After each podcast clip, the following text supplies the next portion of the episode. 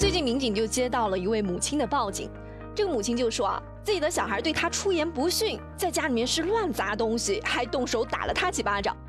这小孩就说，像 这些都是大家在学校里面的常用语，都已经是习惯了，改不掉的。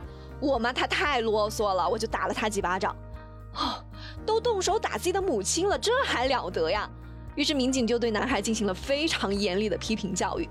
但他的父亲回家后就说了：“哎，儿子还小，只是个孩子，这是家务事，你报警干嘛呀？”说实话，你说这是家务事，不要警察掺和进来，我能接受。但你说他还小，还只是个孩子，我是接受不了的。这么小对长辈说话就粗暴无礼，甚至还动手打人，更何况这个人还是生你养你的母亲啊！你这要是再大一点，翅膀得硬成啥样？到时候谁还管得到你啊？这样的儿子到社会上呢，迟早会出事的，真的是要好好管一管了。好了，这里是热乎知乎，我是芝芝，跟我一起来刷新今天的知乎热榜吧。知乎热榜第一名，男子养育女儿八年后，发现不是亲生的，而女方已经嫁人，孩子上户口成了难题。知乎热度两千三百五十八万。十年前，来自陕西咸阳的高某在郑州打工的时候就认识了女孩孔某，之后孔某就怀孕了。可是，在孩子快出生的时候呢，孔某却告诉他，他自己还有家庭，还没有离婚。高某虽然是很生气啊，但是没办法，孩子都有了，就想等着孔某离婚后呢，两个人就立马结婚，然后解决女儿户口的问题。三年后，这个婚事离了，可是孔某却在一个月后呢，是不声不响的就走了。之后，高某就只能和几个姐姐一起把丽丽抚养长大，一直是到了二零一八年，丽丽要上学要上户口了，于是高某就想通过亲子鉴定给丽丽上户口，可是结果却显示丽丽并不是他的亲生女儿，这个打击对他来说是可想而知了。但这么多年毕竟是有感情了，他们一家人商量后呢，还是决定继续抚养丽丽长大成人。但这个时候就有一个难题了。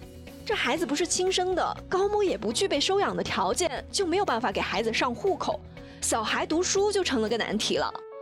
之后高某就找到了丽丽的母亲孔某，想要通过孔某给丽丽上户口，可是却遭到了孔某现任丈夫王某的拒绝。在民警的调解下，王某同意给丽丽上户口，但是要给她一万块钱，高某也同意了。可是之后呢，王某就开始坐地起价，即便是这样，高某也没有反对，他就说。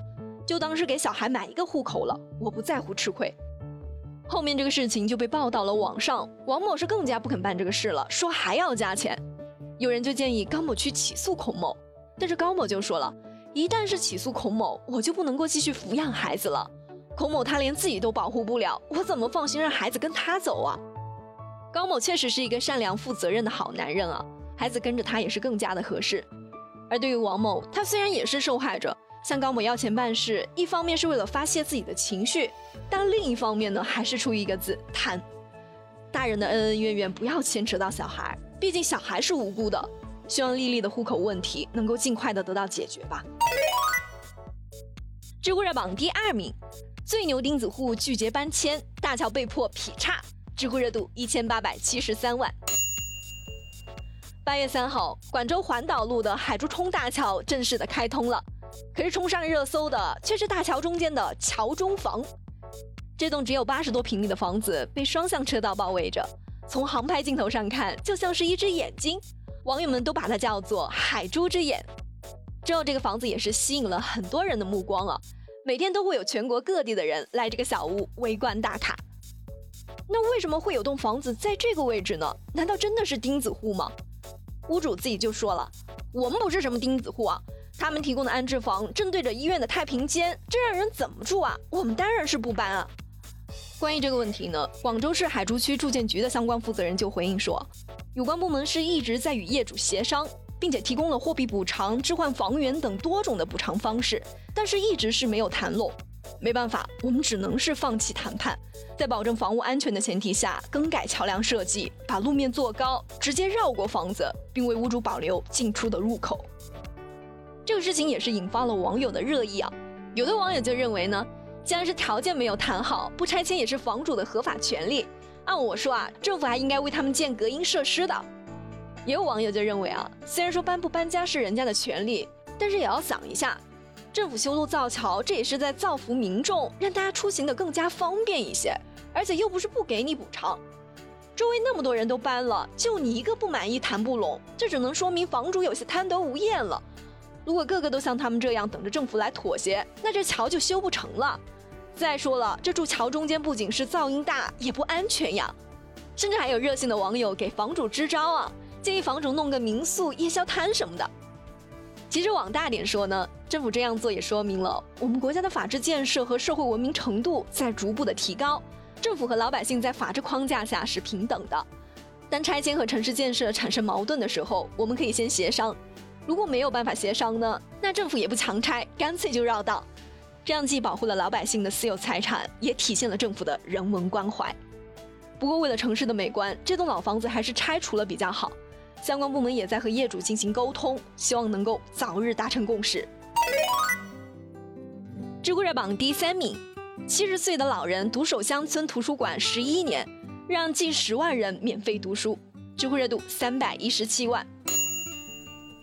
这位老人姓梁，是湖南涟源人。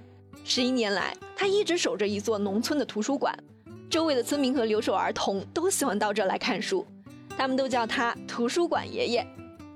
有人就问他说：“你这也不赚钱，为啥还能坚持那么长时间啊？”老爷爷就说了。我只是想做一些力所能及的事情，想让农村的老人和孩子能够读书认字，他们有书读，我也开心啊。不仅如此，老爷爷还在每本书上都盖上了带有捐赠者名字的印章，希望孩子们能够明白，这些书都是很多的热心人从很远的地方寄过来的。读书的同时也要懂得感恩。老爷爷真的是让人佩服啊！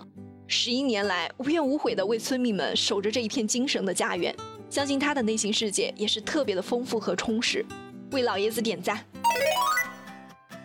好了，有趣有料尽在知乎，我是芝芝，我们明天见啦。